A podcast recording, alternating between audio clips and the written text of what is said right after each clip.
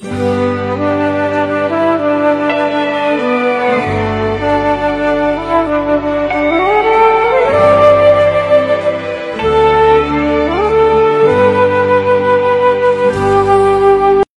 位家长好，我是许军老师。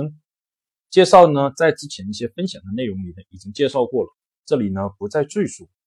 今天来讲讲呢，儿童的情商管理。情商这个词呢，相信呢大家呢都很熟悉。最早呢是在一九九零年的时候呢，有两位美国的心理学家约翰梅约和呢彼得沙洛维提出，并在一九九五年的时候呢，有一个记者叫丹尼尔戈尔曼写了一本书。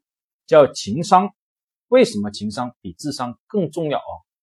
从而呢引起了全球的一个热议，并且逐渐呢为大家呢所熟知。那究竟什么叫情商啊？到目前为止哦，学术界都没有给出一个呢比较嗯获得大家认可的一个定义，各个学派都有一些区别。当然我们不是做学术研究啊，为了方便大家学习这个内容呢，我们统一以下的这样的一个定义。情商呢，也叫呢情绪智力或者情绪智商，是指呢一个人自我情绪管理以及管理他人情绪的能力，主要是指管理情绪这方面。那这方面呢，对一个孩子的成长的意义大不大呢？应该说，这已经得到了绝大多数人的一个认可。正如呢丹尼尔·戈尔曼在他的书中写到的这样。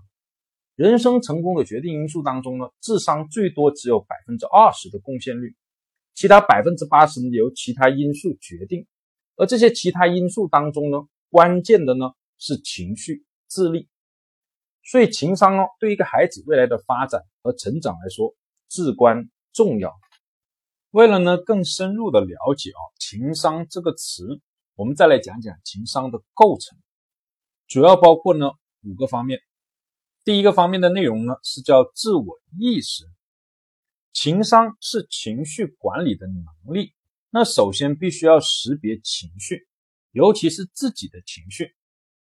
我们人的这种喜怒哀乐的情绪是怎么学来的呢？是通过在自己身上去体验、习得而来。所以，首先必须要了解自己身上的情绪。难过了，知道自己是在难过；开心了，知道是自己。是在开心。第二个方面的内容呢，叫管理情绪，主要是管理那些负面的情绪。负面的情绪呢，都知道有很多，压力、焦虑、愤怒、抑郁等等，对我们人的身体的伤害呢是非常大的。作为一个情商高的人哦，首先一定要善于去管理这些负面的情绪，让自己更快的从这些生活的挫折跟烦恼中恢复过来。第三个内容呢，叫自我激励。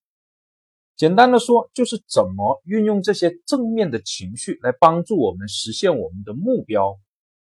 比如说，我们在工作的时候，怎么样让这种激情能够呢迸发出来，使得我们工作的效率能够提高。又比如说，我们在学习的时候，怎么样让我们产生这种自豪、愉快的情绪？使得我们学习的一个效果跟效率呢更好。第四个方面呢叫同理心，也叫识别他人的情绪，这也是情商的概念里包含的。要管理好他人的情绪，首先必须学会呢识别他人的情绪，对他人的一些情绪的反应要敏感。同理心有时候也叫做换位思考，学会站在别人的角度去理解他的情绪。第五个方面，处理人际关系。